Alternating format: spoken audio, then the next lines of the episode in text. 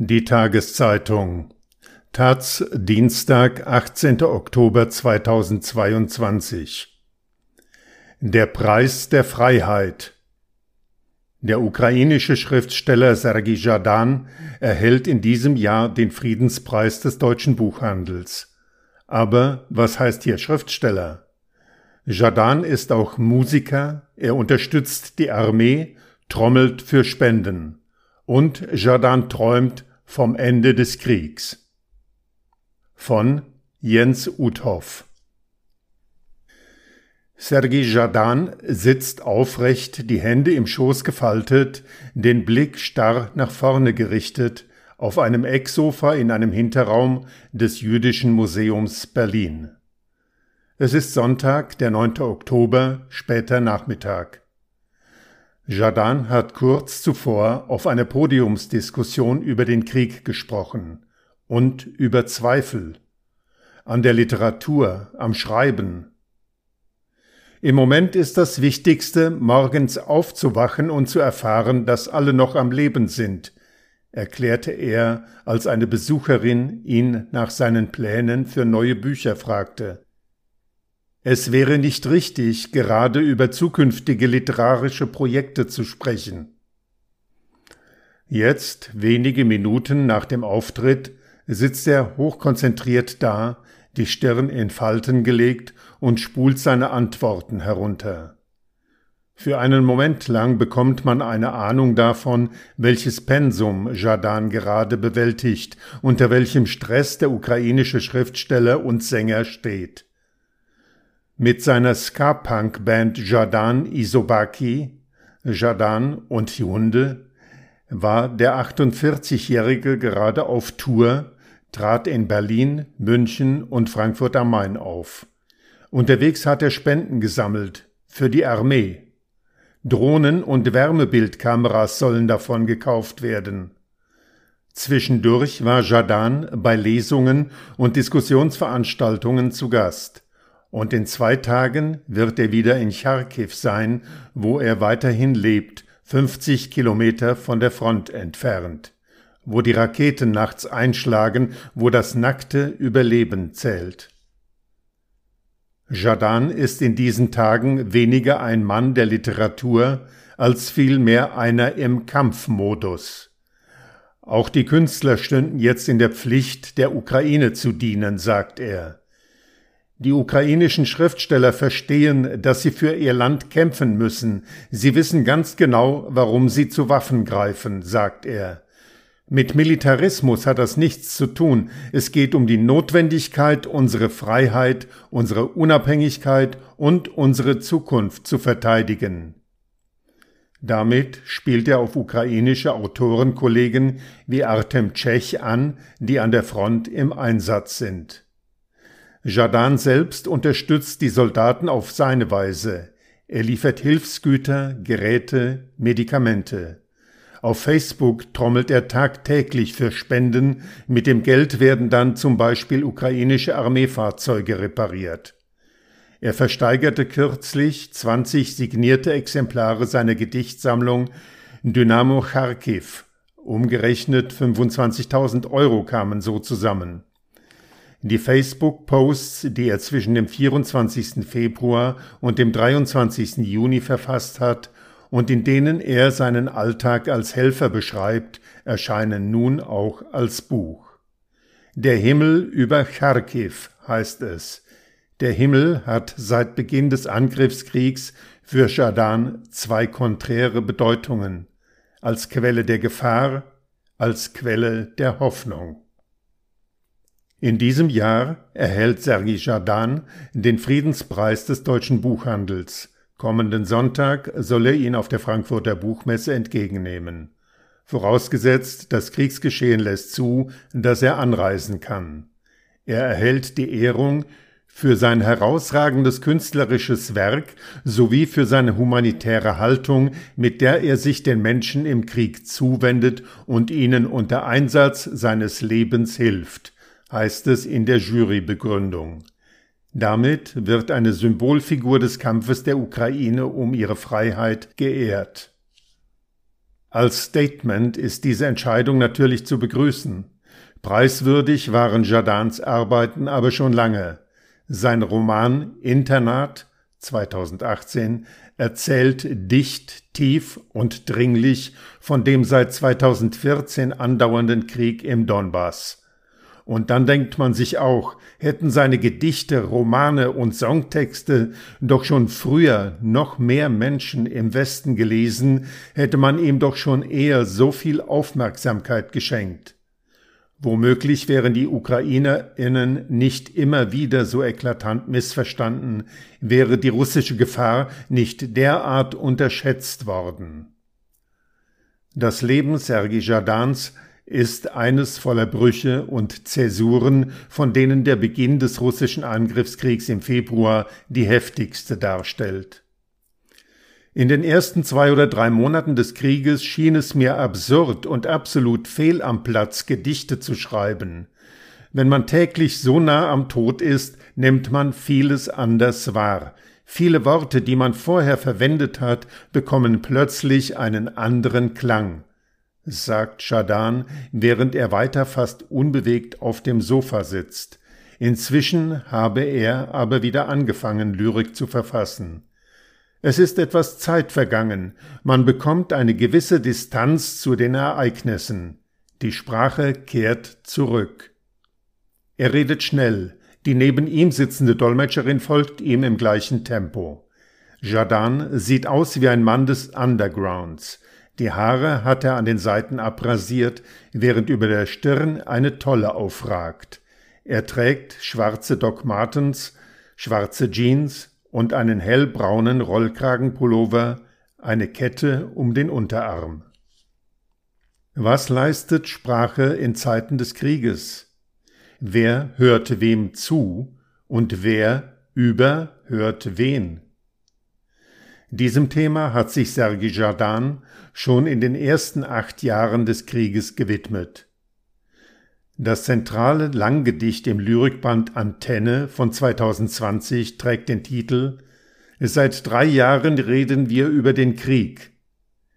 Darin heißt es zunächst Wir haben Wörter, um unsere Wut zu äußern. Wir haben Wörter, um unser Mitleid zu äußern. Wir haben Wörter, um unsere Verachtung zu zeigen.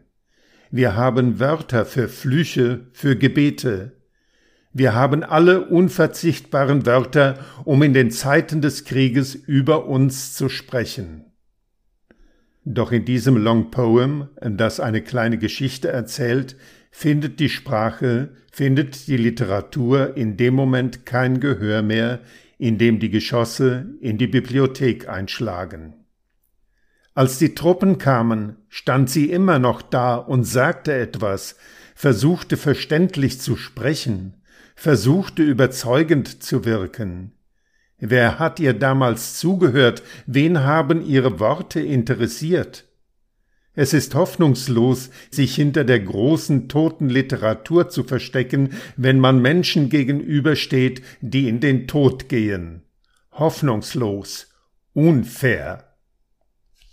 Sergei Jardans Biografie ist von den wilden Neunzigern in der Ukraine geprägt. Geboren wird Jadan 1974 in Starobilsk, Oblast Luhansk. Er kommt aus sogenannten einfachen Verhältnissen. Sein Vater ist Lastwagenfahrer, seine Mutter arbeitet in einem Laden. Zur Literatur kommt er über seine Tante, die Dichterin Alexandra Kowaljowa. Vor allem wegen ihr habe ich zu schreiben begonnen. Ich las ihre Bücher, las die Bücher, die sie mir empfahl, gab ihr das zu lesen, was ich geschrieben hatte. Ich liebe sie sehr, erzählt er in der Himmel über Charkiw. Im Alter von 17 Jahren zieht er eben dorthin in die 1,5 Millionen Einwohnerstadt Charkiw. Es ist die Zeit, in der die Ukraine unabhängig wird. Jadan gründet ein Kreativkollektiv namens die Rote Fuhre, Ihr täglicher Treffpunkt ist das Literaturmuseum. Rückblickend beschrieb er sein damaliges Umfeld einmal als Gruppe von Punks und Charkiwer Verlierern. Er studiert Literaturwissenschaft, Ukrainistik und Germanistik, beschäftigt sich mit den ukrainischen Avantgarden. In den 90ern schreibt er vor allem Gedichte. Rough, anarchisch, vogelfrei geht es in dieser Dekade zu. In seinem ersten Roman Depeche Mode 2004 beschreibt er diese Zeit. Als das Buch 2007 ins Deutsche übersetzt wird, wird er zunächst als Geheimtipp gehandelt. Spätestens in den Zehnerjahren kennt die Literaturwelt seinen Namen. Die Freiheit ist sein großes Thema, auch die Freiheit der Sprache.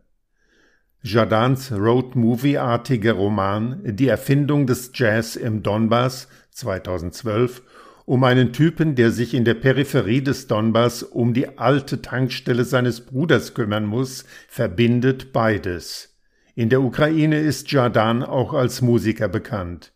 In den Nullerjahren arbeitet er mit der Acid Jazz Rockband Luke zusammen. 2007 wird er festes Bandmitglied bei Sobaki v Kosmosi, Hunde im Weltall, die sich später in Jadan Isobaki umbenennt. Mit dem Berliner Musiker Juri Gurji, der ebenfalls aus Charkiw stammt, hat er 2021 das Album Foxtroti mit Texten alter ukrainischer Poesie aufgenommen. Darauf verwenden sie unter anderem einen Text des ukrainischen Dichters Mikola Bajan, Synthesizer und Bässe pulsieren. In den Lyrics heißt es Nie, nie wird die Ukraine zur Sklavin faschistischer Henker. Berlin, 6. Oktober, 22 Uhr. Im Club Akut macht neu startet ein Festival des Goethe-Instituts im Exil. Die Liveband Jadan Isobaki. Auf der Bühne der kleinen Location mit niedrigen Decken und Pfeilern reckt Sänger Jadan das Mikrofon hoch, skandiert den Song Rock Musicant.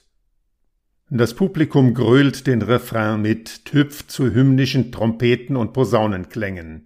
Ein vielleicht 16-jähriges Mädchen versucht sich nach vorne zu drängen, holt eine gelb-blaue Flagge aus der Tasche und hält sie hoch.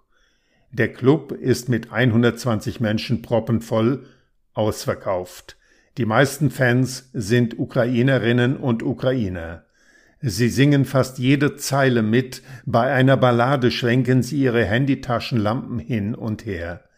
Im Innenhof warten ungefähr nochmal so viele Menschen, auch dort singen sie die Songs mit. Ein paar Teenager versuchen, sich am Türsteher vorbeizumogeln. Jadan ist ein einflussreicher Popstar in der Ukraine, einer der berühmtesten Künstler des Landes. Auf Facebook folgen ihm 164.000 Menschen. Auch in Kriegszeiten veranstaltet er Literaturfestivals und Konzerte in Charkiw. An erster Stelle steht das Überleben, aber auch im Überleben gibt es ein Leben. Selbstverständlich ist das Menschenleben das Wertvollste, aber was ist der Sinn des Lebens ohne Museen, Theater, Bibliotheken und Buchhandlungen? schreibt Jadan in der Himmel über Charkiw. Bei der Veranstaltung des Goethe-Instituts betont er die Bedeutung der Kultur zu Kriegszeiten. Bei der Kultur geht es nicht um Unterhaltung, sie ist viel mehr als das. Wenn unsere Künstler und Dichter still bleiben, gibt es keine Stimmen für die Ängste, die wir Ukrainer im Moment mit uns herumtragen. In Charkiw hat Jardans Band deshalb auch Konzerte in der Metro gegeben, wo die Menschen Zuflucht gesucht hatten. Auch auf die Musik hat sich der Krieg ausgewirkt, erzählt er. Unsere Songs sind leicht und lustig und oft sehr ironisch. Über viele Sachen kann man aber gerade nicht ironisch sprechen. Mit einem Song haben Jadan Isobaki direkt auf den Krieg reagiert, im Frühjahr komponierten sie mit der Band Vertep das Lied Diti, Deutsch Kinder. Es bleibt von der Nacht der dunkle Himmel, der Krieg geht weiter, die Kinder wachsen, und du gibst ihnen Liebe, denn außer dir wird sie keiner hier lieben. singt Jadan darin. Auch für die Bataillone an der Front hat die ukrainische Ska-Kombo Konzerte gespielt. Meist waren diese Auftritte spontane, hektische, gefährliche Aktionen. Wenn sich sehr viele Soldaten an einem Ort versammeln, ist die Gefahr eines Raketenbeschusses groß. An ein Konzert könne er sich besonders gut erinnern. In einem ehemaligen Werkgebäude hätten sie in Windeseile die Technik aufgebaut, etwa 100 Soldaten seien gekommen. Nur 200 Meter entfernt schlug ein Geschoss ein. Wir sahen, dass etwas getroffen wurde, eine Fabrik oder ein Lagerhaus, schwarzer Rauch zog auf. Kurz herrschte Unsicherheit, alle dachten, sie müssten fliehen. Doch dann hätten sie das Konzert trotzdem gespielt. Am Freitag, dem 14. Oktober, ist Jadan zurück in Charkiw. Er ist via Videochat aus seiner Wohnung im Stadtzentrum zugeschaltet. Aktuell lebt er allein dort, seine Frau und seine Familie sind in der Westukraine, wo es etwas sicherer zugeht. Jadan sitzt auf einem grauen Sessel, hinter ihm sind Bücherregale zu sehen. Etwas gelöster wirkt er. Zwischendurch lacht er auch mal. Charkiw ist an diesem Tag einmal mehr von Raketen getroffen worden, zweimal habe er es krachen hören, erzählt er. Ich fühle mich dennoch besser, wenn ich zu Hause in Charkiw bin. Derzeit fällt es mir immer etwas schwer, die Ukraine zu verlassen. In seiner Heimatstadt wird er gebraucht. Von hier aus fährt Jadan regelmäßig Material zur Front. Generatoren, Spaten, schusssichere Westen, Rucksäcke, Lebensmittel, Medikamente. Zuletzt haben er und Freunde den Soldaten zehn Pickups für Geländefahrten geliefert. Für Charkiw spricht Jadan von einer seltsamen Normalisierung. Im Zentrum herrsche reges Treiben, die Alarme würden meist ignoriert. Bauunternehmen hätten ihre Arbeit wieder aufgenommen, ein gutes Zeichen. Als er gefragt wird, was ihm der Friedenspreis des deutschen Buchhandels bedeute, muss er einen Moment überlegen. Ob das Geld, der Preis ist mit 25.000 Euro dotiert, auch wichtig sei, wo er doch derzeit so viel in die Armee investiert. Nein, es gibt etwas, das ist wichtiger als Geld, das ist die Aufmerksamkeit für die Ukraine, die Leute im Westen müssen wieder und wieder daran erinnert werden, dass es in Osteuropa diesen riesigen und blutigen Konflikt gibt. Für ihn fühle es sich eher so an, als sei es ein Preis für die ganze Ukraine, nicht nur für ihn. Die Auszeichnung ist nicht nur ein Literaturpreis, sondern ein Zeichen der Solidarität der deutschen Gesellschaft mit unserem Land. Preise hat Jadan in Deutschland auch schon vorher bekommen, doch keinen dieses Ranges. Sein Name steht gut in einer Reihe mit früheren PreisträgerInnen wie Svetlana Alexejewitsch oder Orhan Pamuk. Die heutige Solidarität der deutschen Gesellschaft schön und gut, aber ist er nicht auch maßlos enttäuscht von der deutschen Russland- und Ukraine-Politik nach 2014? Es ist bekannt, dass deutsche Politiker eine sehr spezielle Beziehung zu Russland pflegen und viele Kontakte dorthin hatten oder haben. Jetzt bekommen wir die Rechnung dafür. Nicht nur die Ukraine, sondern ganz Europa, sagt Jadan. Um die ukrainische Literatur muss man sich insgesamt nicht sorgen. Neben Sergei Jadan gibt es ja schließlich auch noch Juri Andruchowitsch, Tanja Maljarczuk und viele weitere AutorInnen mit ihrem jeweils eigenen Sound. Doch Jadan denkt in diesen Tagen nicht nur an die heimische, sondern auch an die russische Literatur. Es wird interessant sein, ob es einen russischen Brecht geben wird, einen Schriftsteller, der diesen verbrecherischen Angriffskrieg des eigenen Landes in seinen Werken verurteilt. Ich vernehme aktuell keine Stimme aus Russland, weder in der Prosa noch in der Poesie, die diesen Krieg eindeutig verurteilt. Nun hat Russland zwar mit Wladimir Sorokin, Dmitro Glukowski oder Sergei Lebedjew Schon Autoren, die gegen Putin ätzen oder sein System entlarven, allerdings schwebt ihm wohl eher ein wirkmächtiges Opus Magnum vor. Ich denke an starke Prosa, an einen Schriftsteller, dessen Dissidenz sich in einem großen Werk widerspiegelt. Jardin ist ein Mutmacher, ein Vorbild auch für Jüngere. Und er steht pars pro toto für die so wache, mutige, entschiedene Zivilgesellschaft in der Ukraine. Den letzten Post des Tags auf Facebook beendet er seit Beginn des Krieges oft mit den gleichen Worten. Haltet durch, Freunde. Morgen früh sind wir unserem Sieg wieder einen Tag näher. Wann dieser Tag dieses Sieges kommt ob dieser Tag kommt, das kann im Moment keiner sagen. Doch was er tun wird, wenn dieser verdammte Krieg endlich vorbei ist, das weiß Sergei Jadan schon jetzt, wie er auf dem Podium im Jüdischen Museum verrät. Ich sehe mich nach dem Krieg in einer Bibliothek, die ich nicht so schnell wieder verlassen werde. Ich werde jede Menge Bücher lesen. Bücher von Sergei Jadan alle ins Deutsche übersetzten Bücher von Sergei Jadan sind im Surkamp Verlag erschienen. Jadan ist ein Vielschreiber. Daher ist diese Liste nur eine Auswahl seiner insgesamt elf erhältlichen Werke in deutscher Sprache. Himmel über Charkiw, Nachrichten vom Überleben im Krieg. Kein Tagebuch, aber eine Chronik der laufenden Ereignisse, soeben erschienen. 20 Euro. Internat. Eine Geschichte um Selbstbehauptung und Trotz. 22 Euro. Die Erfindung des Jazz im Donbass. Road Movie aus dem Donbass als Taschenbuch 13 Euro.